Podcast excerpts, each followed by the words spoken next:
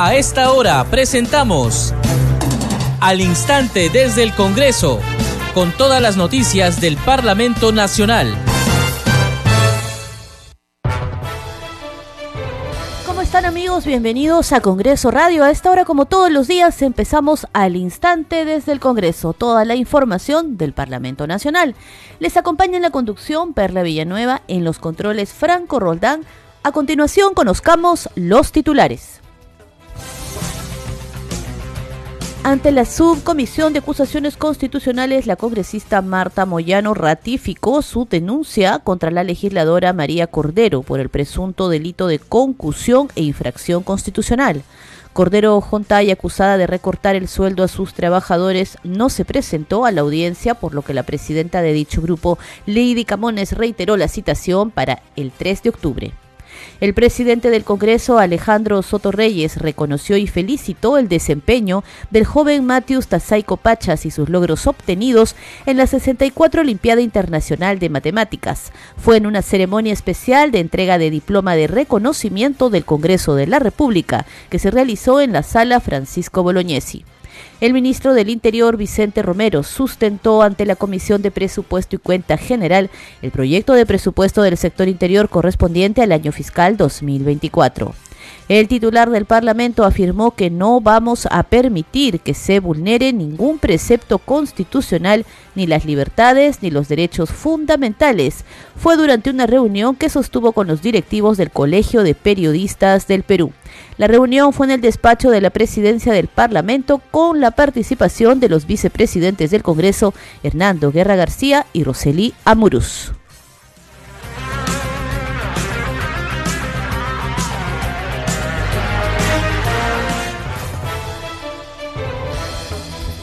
Desarrollamos las noticias, les contamos que el presidente del Congreso, Alejandro Soto Reyes, reconoció y felicitó el desempeño del joven Matius Tazaico Pachas y sus logros obtenidos en la 64 Olimpiada Internacional de Matemáticas. Fue una ceremonia especial de entrega de diploma de reconocimiento del Congreso que se realizó en la sala Francisco Bolognesi.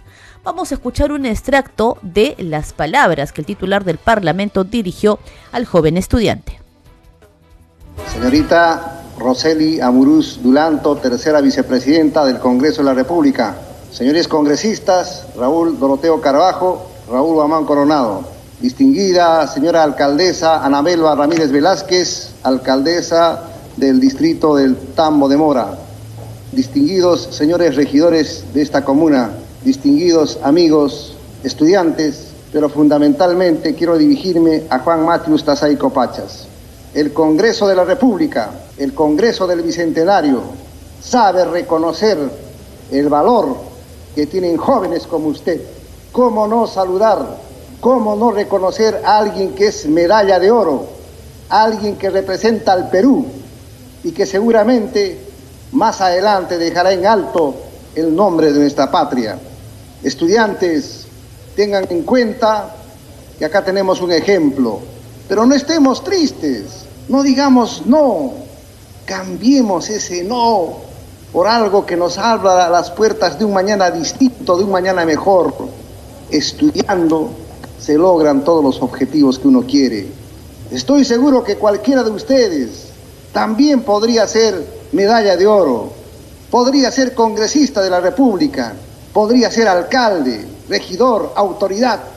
Por eso, en nombre y representación del Congreso de la República, otorgo este diploma de honor a Juan Matius Tazaico Pachas en mérito al haber obtenido la medalla de plata representando al Perú en la Olimpiada Internacional de Matemáticas realizada en Chiba, Japón. Señor Juan Matius Tazaico Pachas, reciba usted este reconocimiento por parte del Congreso de la República.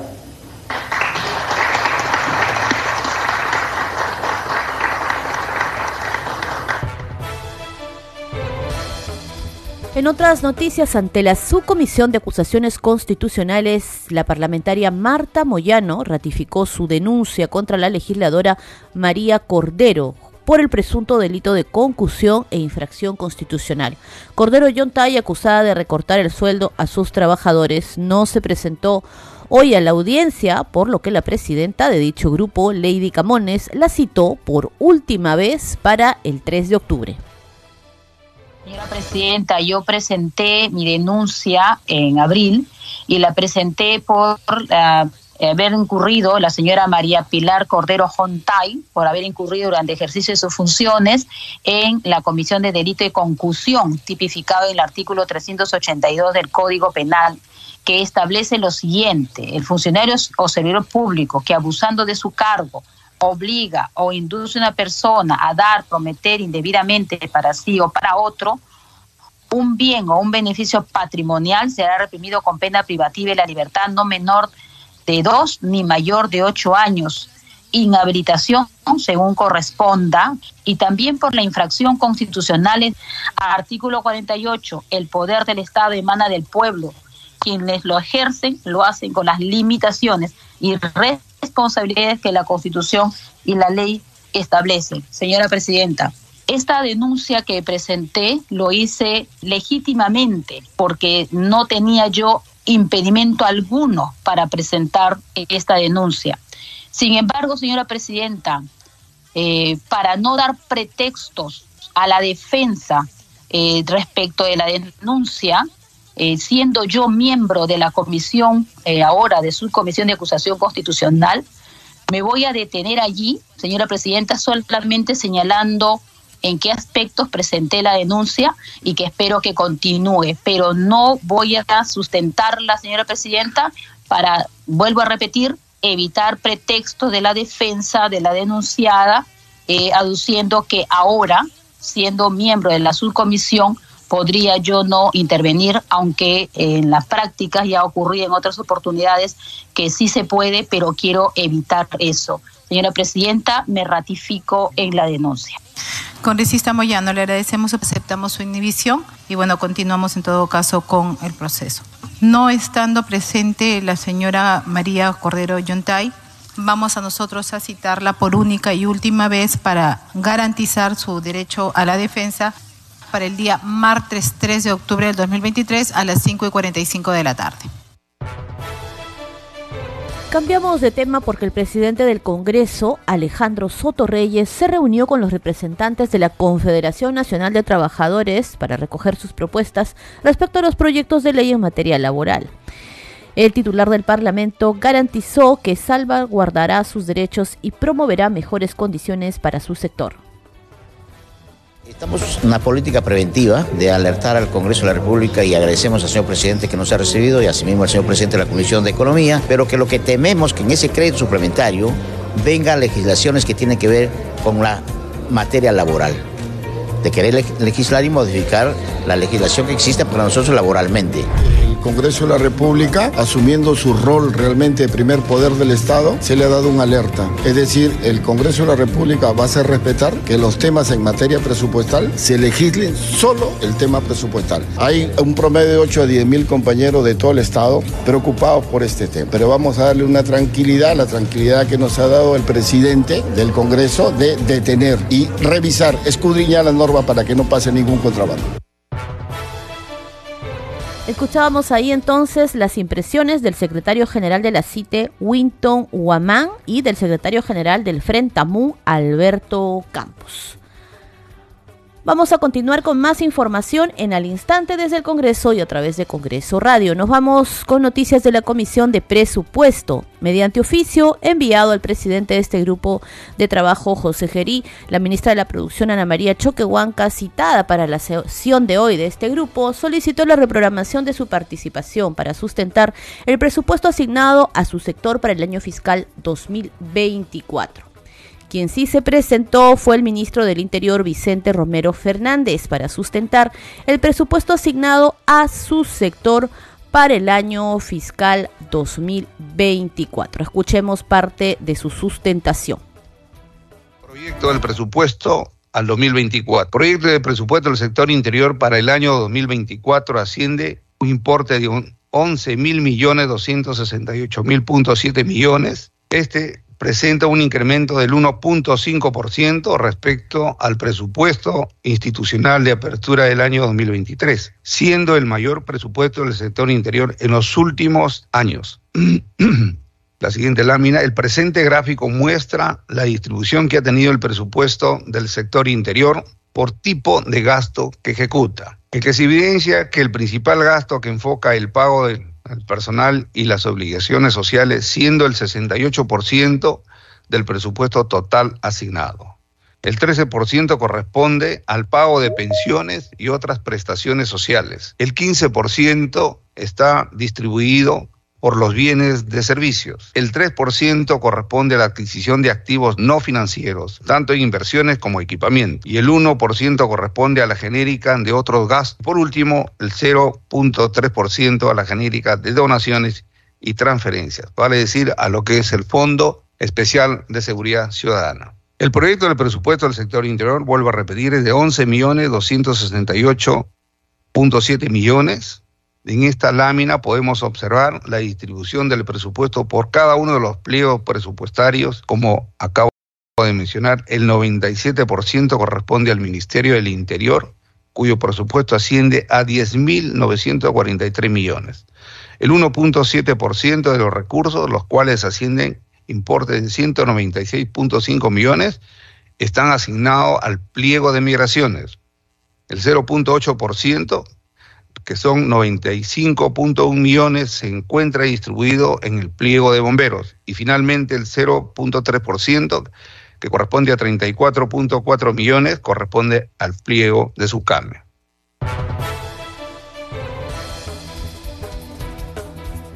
Durante sus intervenciones, los parlamentarios Ruth Luque, Roberto Sánchez, Enrique Wong, Francis Paredes y Elías Varas expresaron su preocupación por la falta de presupuesto para la reparación y compra de patrulleros para las comisarías, así como también presupuesto para enfrentar la inseguridad ciudadana en cada una de las regiones a la que representan estos parlamentarios, así como también presupuesto para poder dotar a la compañía de bomberos voluntarios del Perú con equipamiento necesario para poder cumplir su labor en defensa de la ciudadanía. A continuación vamos a escuchar parte de las consultas del legislador Arturo Alegría de Fuerza Popular y la respectiva respuesta del ministro del Interior.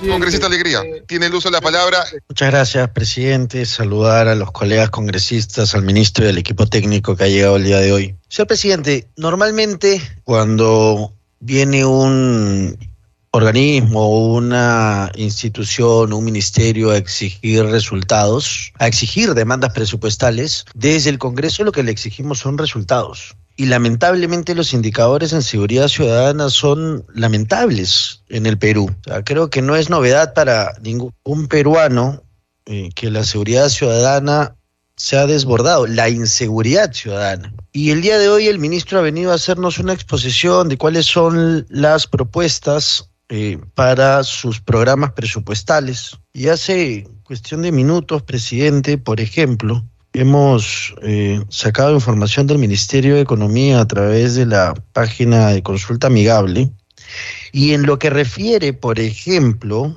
a lucha contra el terrorismo, que es el pliego 031, se ha gastado 0%. El día de hoy, 15 de septiembre.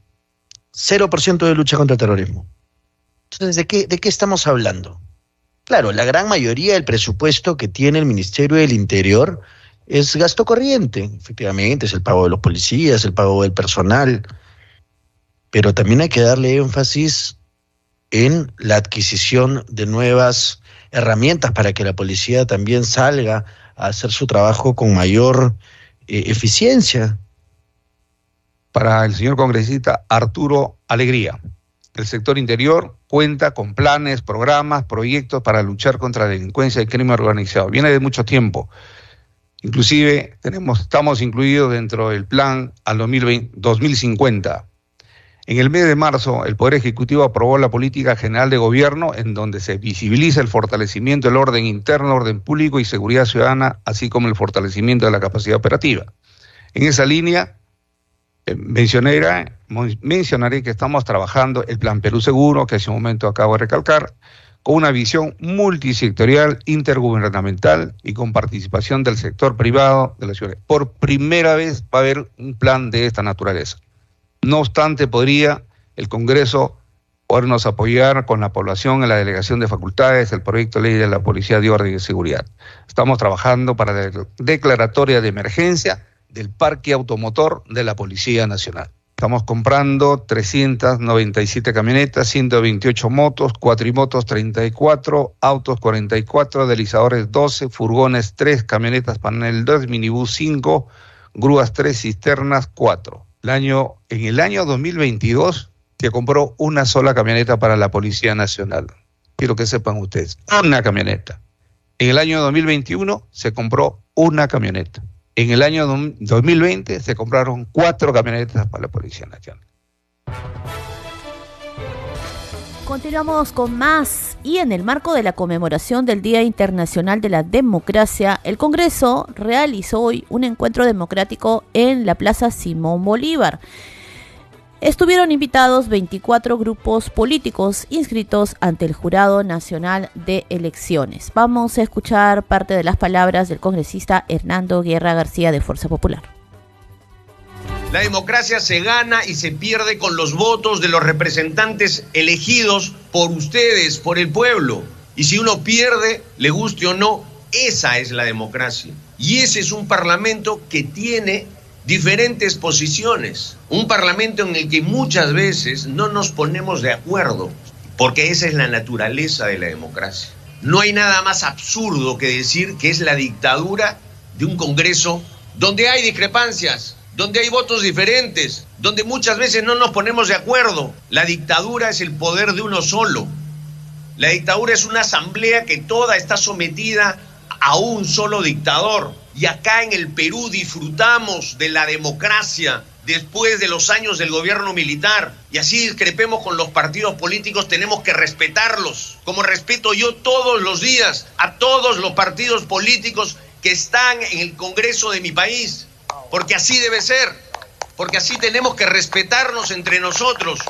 Porque la otra forma, esa sí es la dictadura de los años del gobierno militar, donde no habían partidos políticos, de los años de la dictadura, donde se deportaba a los miembros de los partidos políticos, donde no había libertad de prensa. Todos los días, todos los días se critica al Congreso de la República. Esa es la democracia y la respetaremos así nos insulten todos los días, porque eso es lo que tenemos que aprender en una sociedad, a discrepar y a entender que si se perdió, se perdió en una votación. Yo lo he dicho varias veces y lo voy a repetir. El día que el presidente Castillo, el expresidente Castillo, entró por acá como presidente de la República, mi bancada, la bancada de Fuerza Popular, se puso de pie. ¿Por qué? Porque era el presidente de la República, no estábamos de acuerdo con los resultados de las elecciones, pero eso fueron. No lo aplaudimos, porque esa es la democracia, pero nos pusimos de pie, porque eso es lo que tenemos que aprender desde pequeños, desde chicos, desde jóvenes, a respetar esta institución en la que vivimos, que es la democracia. Congreso en redes. Vamos ahora a conocer las noticias en las redes sociales con nuestra compañera Danitza Palomino. Adelante, Danitza.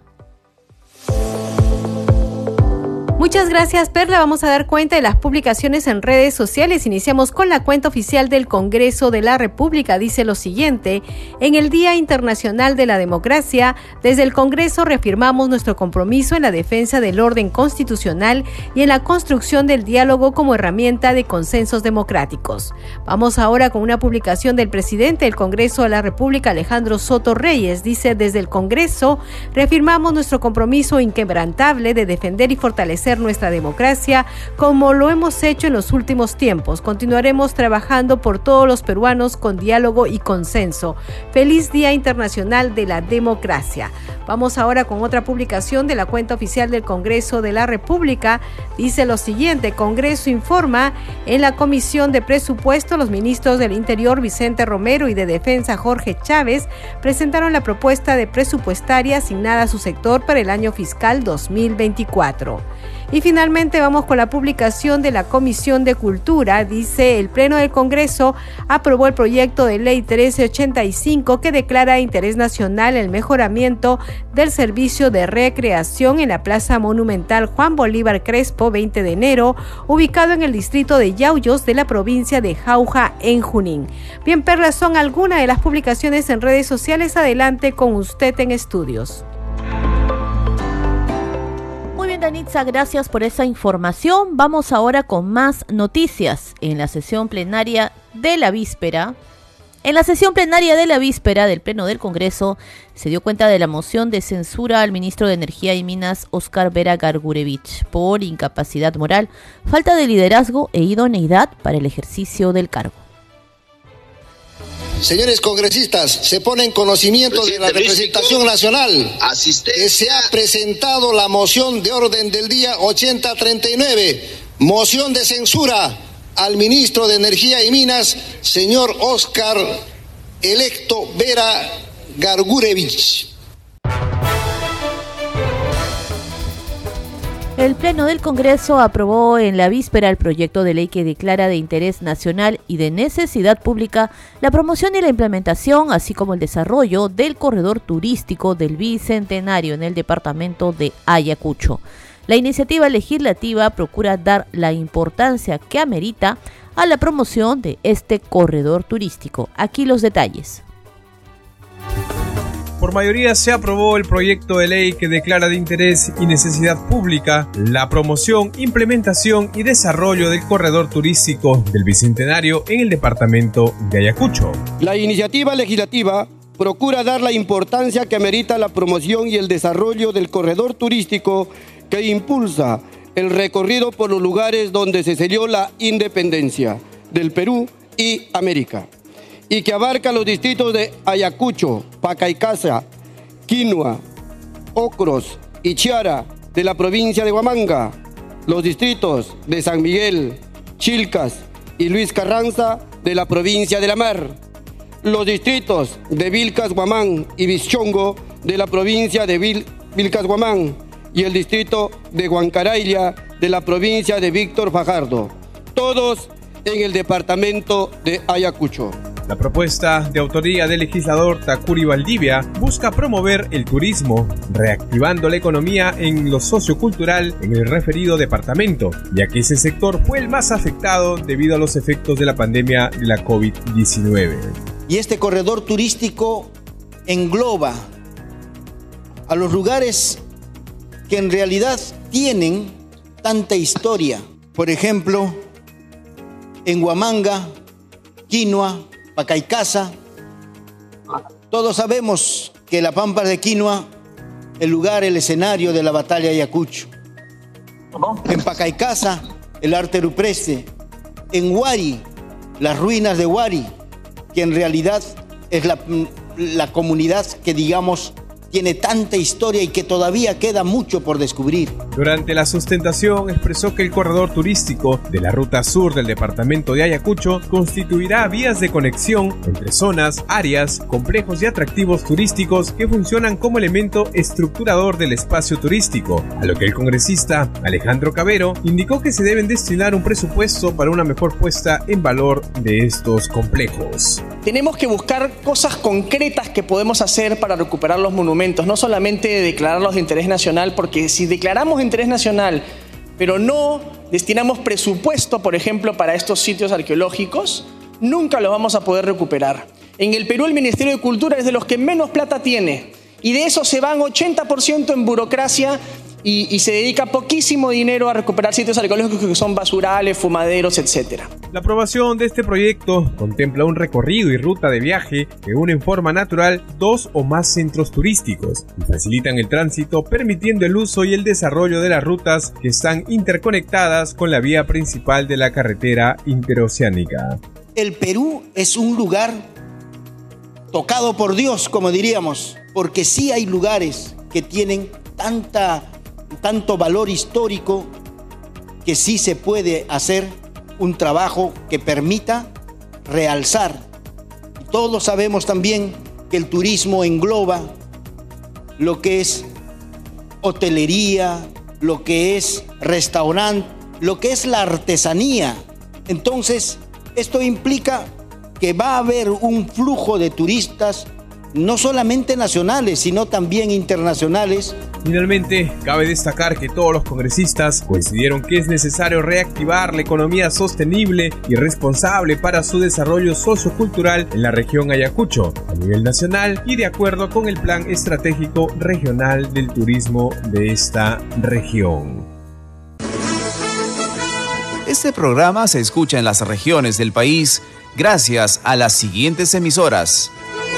Radio Inca Tropical de Abancaya Purímac, Cinética Radio de Ayacucho, Radio TV Shalom Plus de Tingo María, Radio Madre de Dios de Puerto Maldonado, Radio TV Perú de Juliaca Puno, Radio Amistad de Lambayeque, Radio El Pueblo de Ayacucho, Radio Satel Perú de Lampa en Puno, Radio La Voz del Valle de Aplao en Arequipa, Radio Estar de Moyendo en Arequipa, Radio Gaceta Ucayalina Online, Radio Líder de la Unión en Piura, Radio Victoria de Ocros en Huamanga, Ayacucho.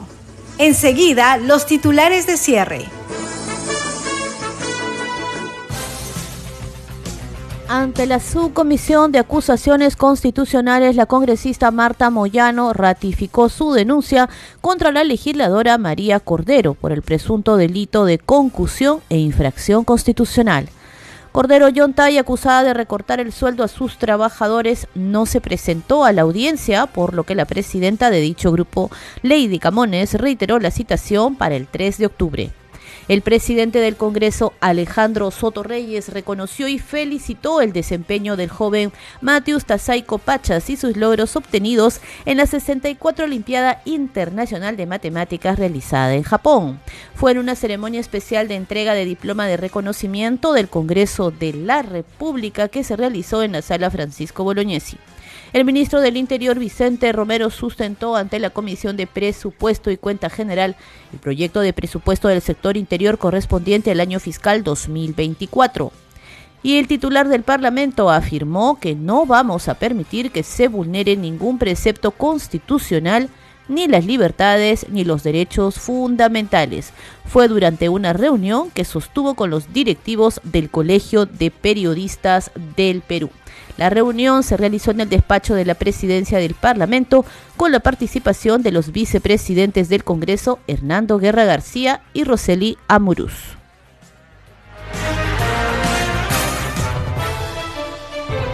Al instante desde el Congreso también se escucha a través de Radio Corporación de la región Pasco, Radio Máxima de Santa Rosa de Quibes, Radio Acari de Carabelí en Arequipa, Radio Continental de Sicuania en el Cusco, Radio Estéreo 1 de Jauja, Radio Sabor Mix de Quillo Yungay en Ancash, Radio Capullana de Sullana en Piura, Radio Luz y Sonido de Huánuco, Radio Sónica de Ayacucho, Radio Pasco de la región Pasco y Radio Mariela de Canta en Lima. Mañana nos encontramos con más información del Parlamento Nacional a la misma hora.